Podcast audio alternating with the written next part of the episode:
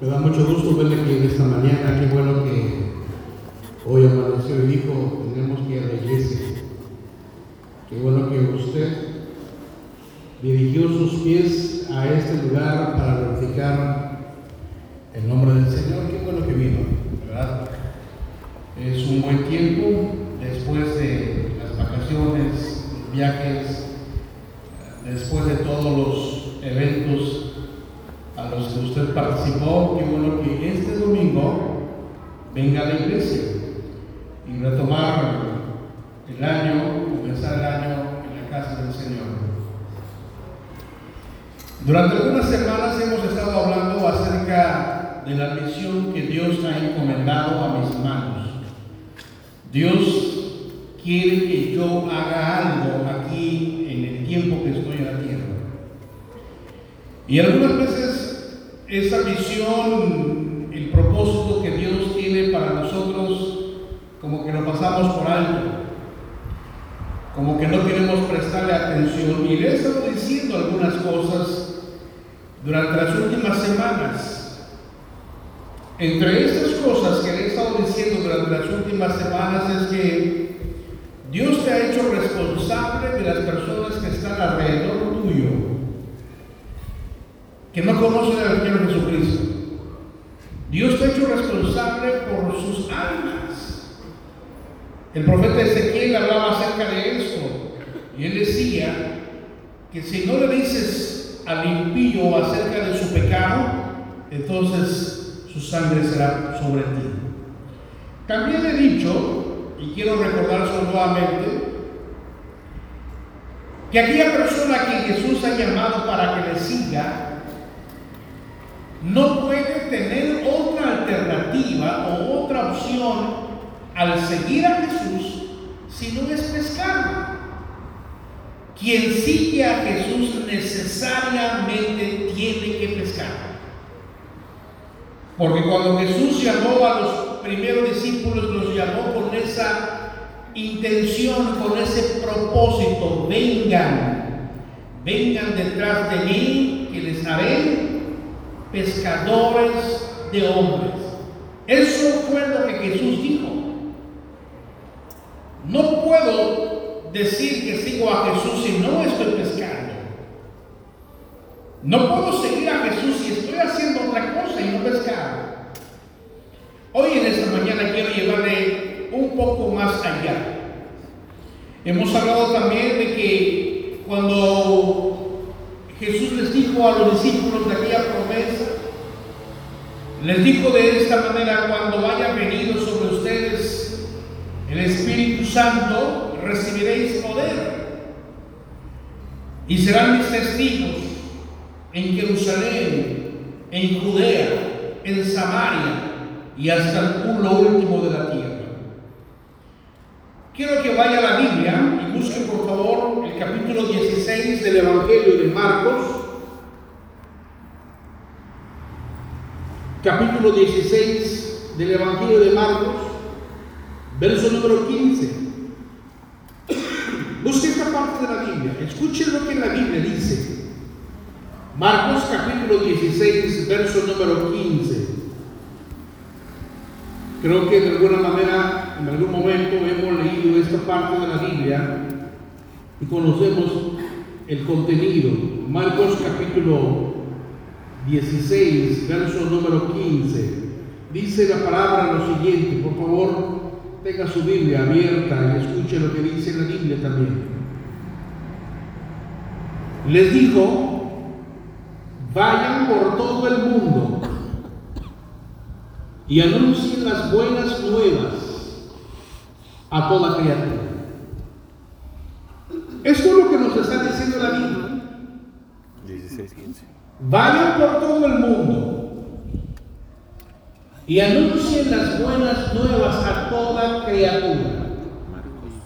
Debían marcar en su Biblia esta parte que dice todo el mundo. Todo el mundo, vayan por todo el mundo. El plan de Dios no ha sido siempre limitado, escaso. Dios está interesado en el mundo, el mundo entero. Y por eso, de alguna razón, por alguna razón, de alguna manera, Él nos está diciendo, vaya por todo el mundo. Eso significa que no hay límites en las intenciones y en los deseos que Dios quiere hacer con la humanidad. Es más, la Biblia dice en el Evangelio de Marcos también, en el capítulo 13, verso número 10, cuando habla Jesús acerca del final del mundo, la segunda venida, Jesús dice, primero las buenas noticias deberán predicarse en todo el mundo, antes del fin del mundo. Lo que va a suceder es que las buenas nuevas serán predicadas por todo el mundo. Y entonces cuando hablamos de la evangelización del mundo, cuando hablamos acerca de llevar el Evangelio a todo el mundo, de alguna forma pensamos que esta responsabilidad es la responsabilidad de los misioneros, es la responsabilidad de los pastores, quienes tienen que ir por todo el mundo, quienes tienen que llevar el Evangelio a toda criatura. Pero la Biblia dice claramente que la gran comisión de llevar y predicar el Evangelio a todo el mundo, no solamente en mi Jerusalén, no solamente en mi Judea, no solamente en mi Samaria, sino en todo el mundo, me involucra a mí. Dios me dice que tengo que ir a Jerusalén. Y le dije que su Jerusalén es su casa, donde usted vive, donde usted está, su Judea, la gente inmediata a usted, su familia, mis primos, mis parientes cercanos, su Samaria, gente de otras culturas o de otras personas, personas que no tienen que ver con su familia. Y luego dice la Biblia que tengo que ir por todo el mundo. Así que este asunto no es un asunto de misioneros, es un asunto que tiene que ver conmigo. Este asunto de ir por todo el mundo y predicar el Evangelio no es un asunto de los pastores o de los misioneros, es un asunto que me involucra a mí. Cuando Jesús les dijo a las personas que le siguieran y que fueran por todo el mundo, indudablemente que Jesús estaba considerando que esta es una gran tarea. El mundo es grande. Imagínense nada más en el tiempo de los discípulos cuando Jesús les dice, quiero que vayan por todo el mundo y prediquen el Evangelio. Imagínense las limitaciones con las que ellos se veían o se enfrentaban. No había medio de transporte en el tiempo de Jesús como los que tenemos hoy en día. ¿Saben cuál era el medio de transporte para los discípulos? Imagínense cuando Él les dice, que vayan por todo el mundo. Señor, pero solamente tengo un asno. ¿Cómo voy a ir por todo el mundo?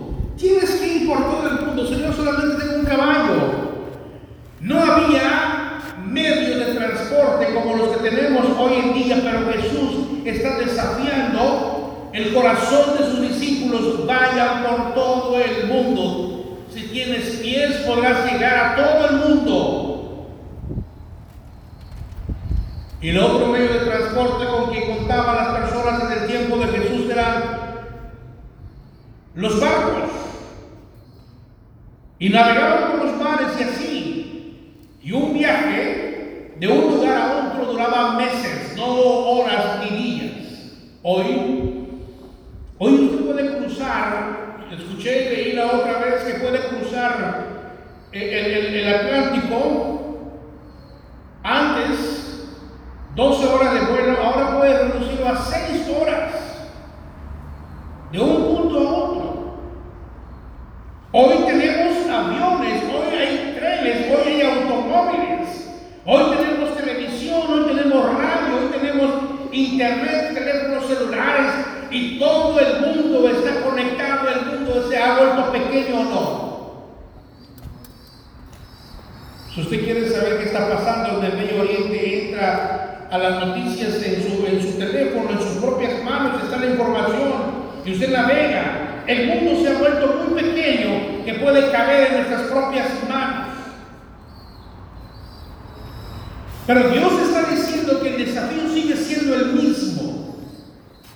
Ahora literalmente puedes llevar el mensaje a millones de personas alrededor y desde la comodidad de tu alcoba, de tu recámara, ahí puedes estar con una, un dispositivo móvil en tu casa, puedes mandar mensajes, puedes evangelizar puedes cumplir la gran comisión.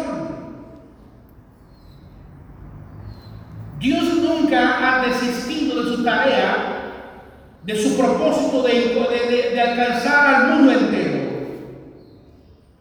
Dios no ha decidido salirse de este plan. Él ha dicho, vayan por el mundo.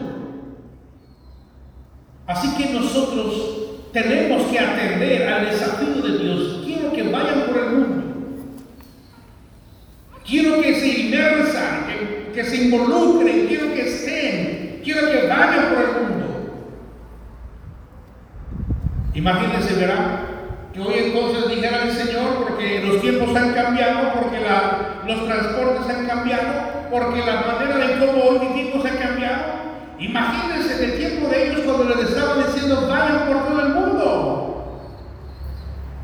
Es como que si Dios nos dijera hoy, ahora quiero que ustedes sean misioneros intergalácticos. Usted va a decir, Señor, no puedo. No, no puedo. ¿Cómo, ¿Cómo, quieres que yo sea un misionero intergaláctico y que yo vaya a predicar el Evangelio a otros planetas?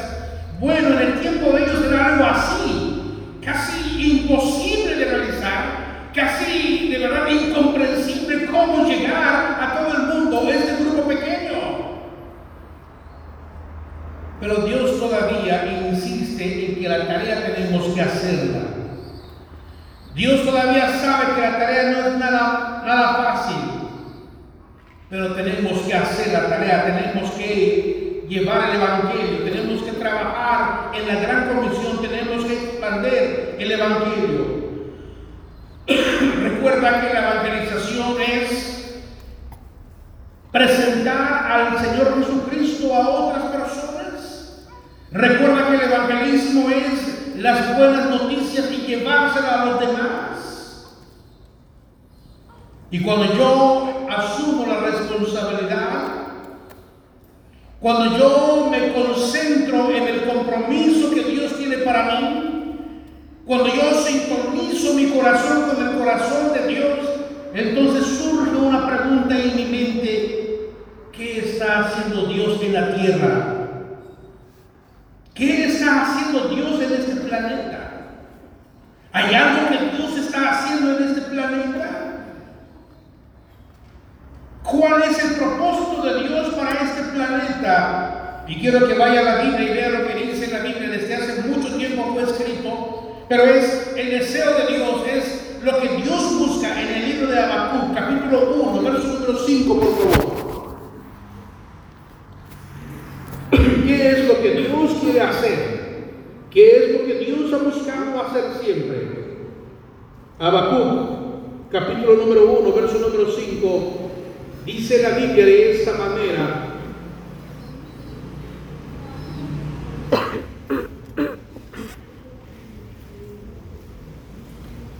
Ya, ya vio lo, lo que dice la Biblia.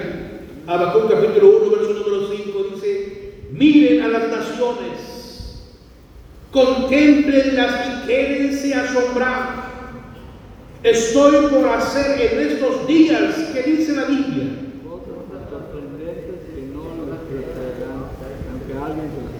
A ver, no sé si trajo Biblia, pero yo le he insistido que necesita traer una Biblia. Debe tener una Biblia. Leer nuevamente lo que Dios quiere hacer. Miren a las naciones contemplen las y asombrados, estoy por hacer en estos días, ¿qué cosas?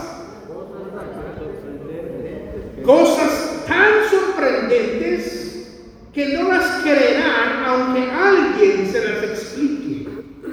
¿Escuchó eso que está diciendo Dios? Dios dice, yo quiero hacer algo, voy a hacer algo, voy a hacer algo tan sorprendente van a sorprenderse ustedes mismos.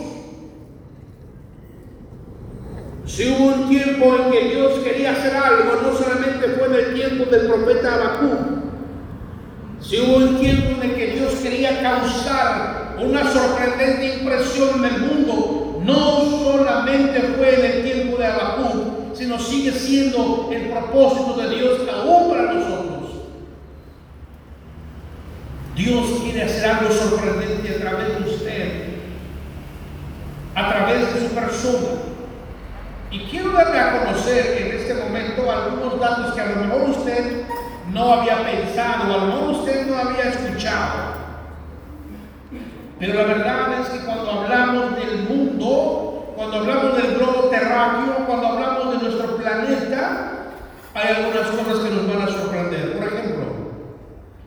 ¿Saben cuánta gente vive en este planeta Tierra?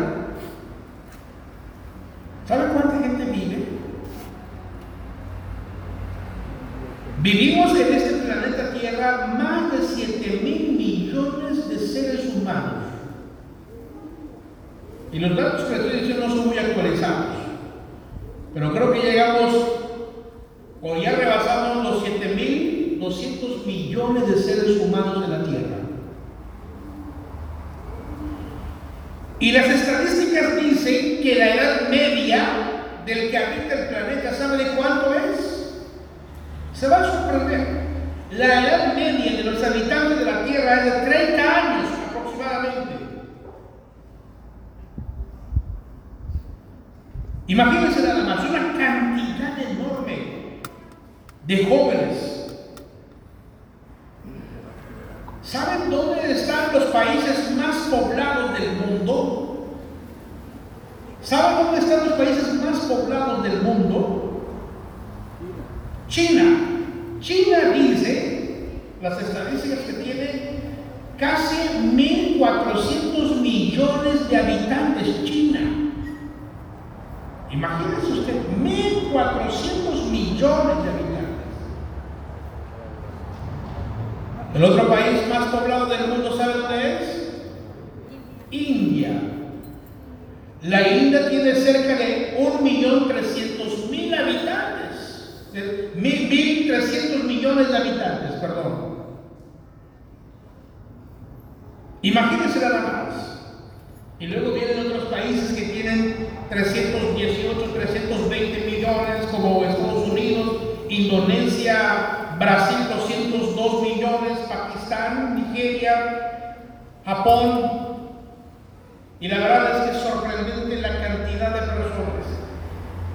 De los 7.200 millones de habitantes que tiene la Tierra, ¿saben, según las estadísticas, cuántas personas no han escuchado el Evangelio? que no saben nada de Jesucristo? ¿Saben cuántas personas? Las estadísticas dicen que es casi el 30%.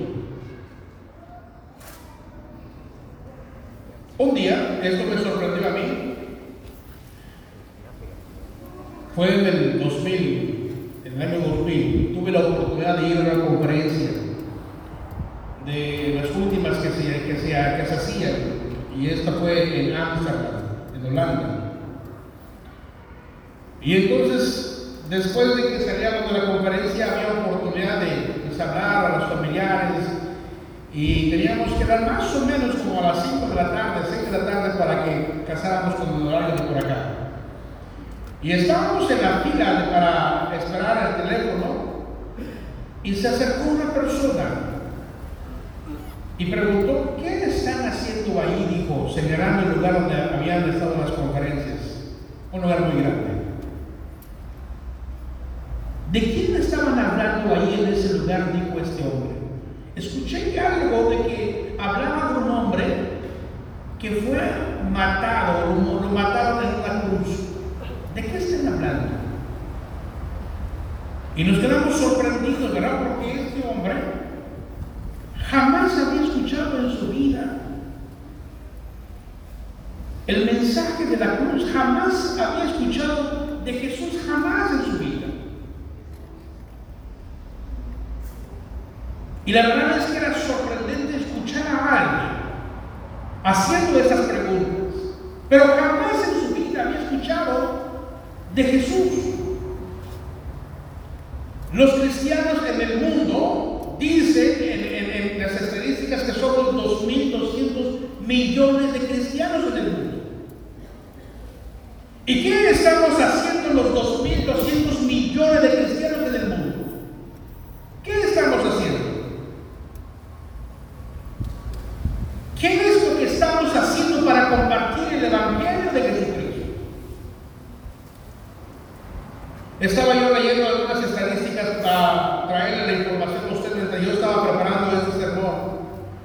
Y la verdad me encuentro de una, una, una cierta acusación que la iglesia misma se hace, nos sentimos incómodos.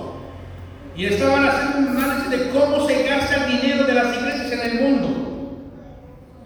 Y me, me, llamó un asunto, un asunto que me pareció curioso, porque eso no lo hemos hecho en la iglesia, no lo hemos, no lo hemos visto de esa manera.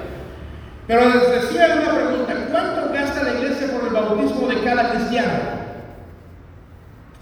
Yo decía, ¿cuánto se gasta por el bautismo de cada cristiano? Entonces me, empecé a preguntar cuánto gasta la iglesia Cristo Rey para bautizar a una persona. En apariencia nada, ¿verdad? Nada bien aquí la bautizamos, pero le damos enseñanza, compramos material, invertimos tiempo, el, agua, la luz y todo lo que Y haciendo números, pues sí hay una cierta cantidad de dinero que se gasta por el bautismo de los cristianos. El asunto sorprendente que, que yo noté es que se gasta más dinero para cosas de la iglesia, para los propios miembros de la iglesia, que para la evangelización. ¿Cuánto invierte la iglesia para la evangelización? ¿Cuánto invierte la iglesia para mandar a un misionero a un lugar? Y en términos más personales, como iglesia, ¿qué estamos haciendo nosotros en cuanto a la evangelización global? Es probable que usted, como yo, digamos, no es de mi incumbencia, no, no tengo por qué preocuparme por los que están en, Pakistán o los que están en, cualquier parte del mundo, no son de mi incumbencia. No tengo nada que ver con ellos, mi asunto es personal, local, aquí. La verdad es que Dios me dice que yo necesito pensar de manera global. Tengo la responsabilidad de hacer algo en, los, en, la década, en, los años 1800, escuchen estos datos que quiero compartirle. En los años 1800 solamente se podía leer la Biblia en 67 idiomas. Pero ya para el año 2000 podía leerse la Biblia en más de 2.800 idiomas. La Biblia se ha traducido a muchos idiomas. Y puede leer la Biblia en cualquier idioma. Se está haciendo algunas cosas, pero no son suficientes. Yo no sé si usted llegó a ver la película Jesús, que fue una producción súper importante, y que la película Jesús fue vista por muchísima gente. Se hablaba más de 100 millones de personas que vieron la película Jesús, o mucho más. Imagínense.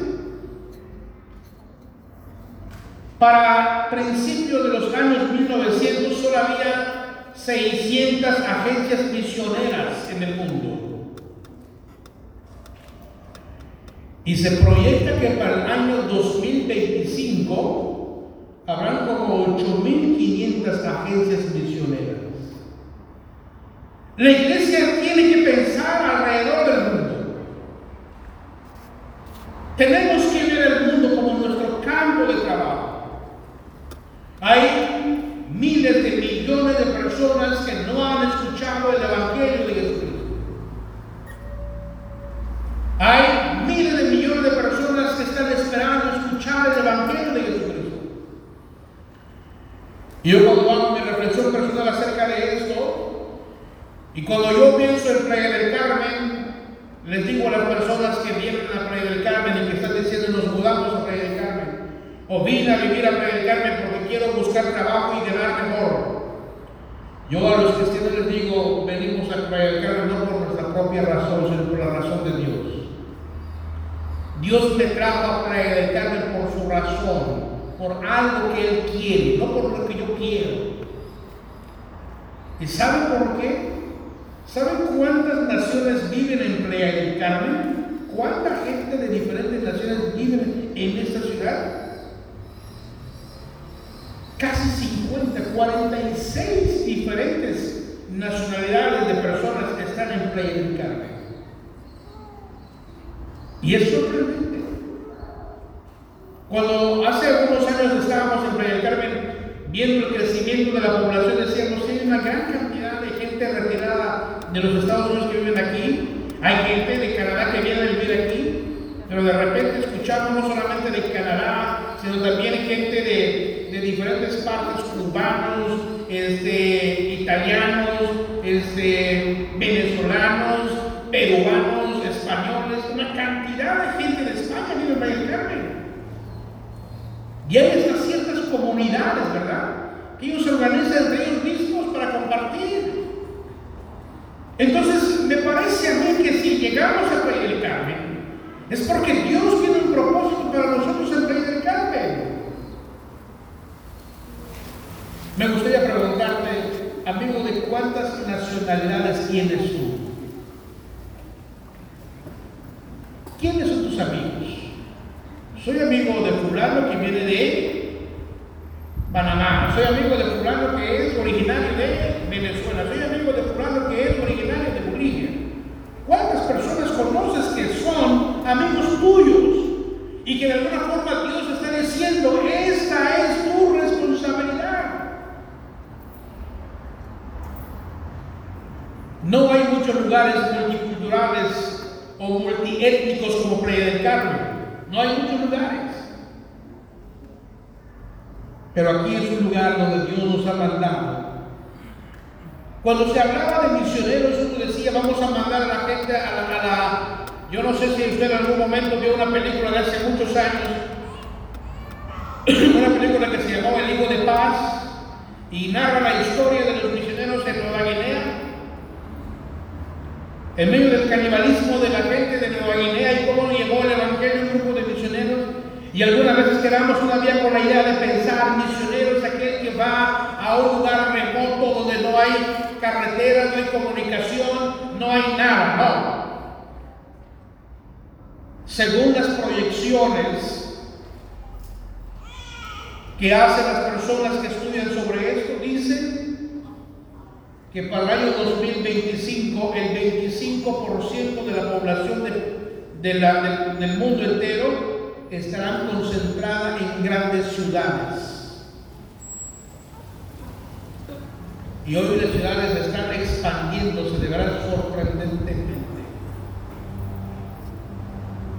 Grandes ciudades, Ciudad de México, por ejemplo, grandes ciudades. Singapur, por ejemplo, Grandes ciudades, Bangkok por ejemplo, grandes ciudades, Los Ángeles por ejemplo, la gente se está concentrando en grandes ciudades. ¿Y saben quiénes están poblando esas grandes ciudades? Jóvenes. Los jóvenes. Esa generación de jóvenes la verdad es que con todo esto, mucha gente que no conoce a Jesucristo, mucha gente que se está concentrando en las ciudades, mucha gente que está emigrando a otros lugares, el problema no es la cosecha. El problema no es el campo de trabajo. El problema es la falta de cosechadores. Jesús dijo, en Mateo capítulo 9, versículo 37, esta parte que usted conoce. La verdad le dijo a sus discípulos, la mies es mucha y los obreros pocos. Y cuando yo hablo de esta parte de la yo le pongo un énfasis y de los pocos, algunos flojos. Imagínense nada más. Eso dice la Biblia. La verdad la mies es mucha y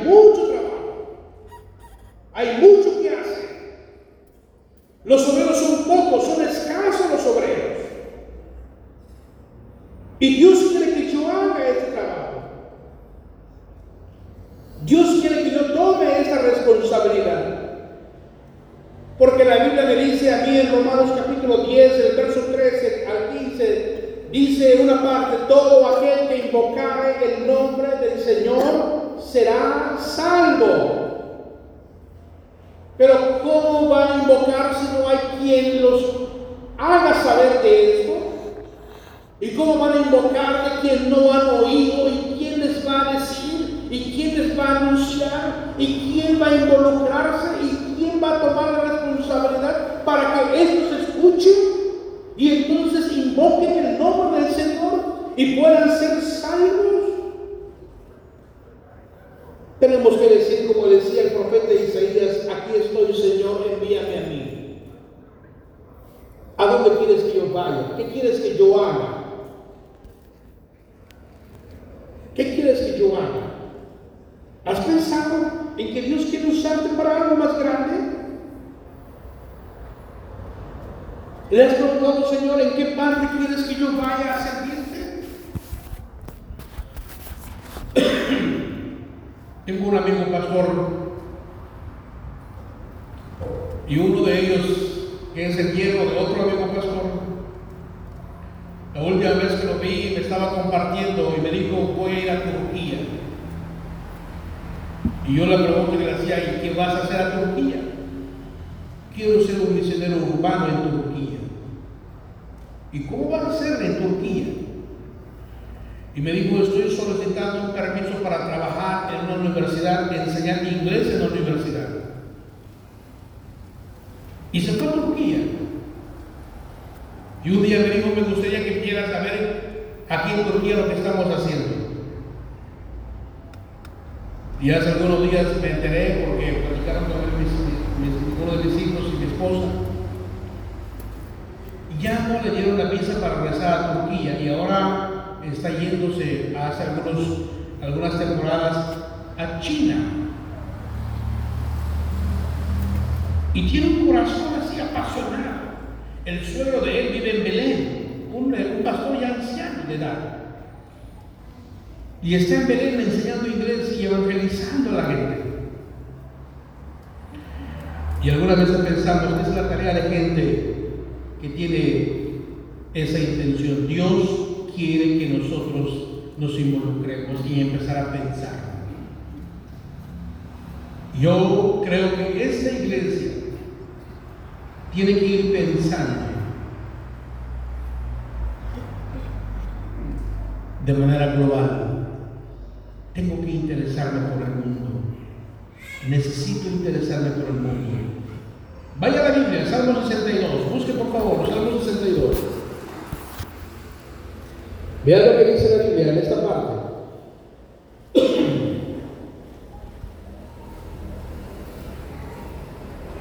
Le dije 62, ¿verdad? Pero creo que es 67. Salmo 67, verso número 2.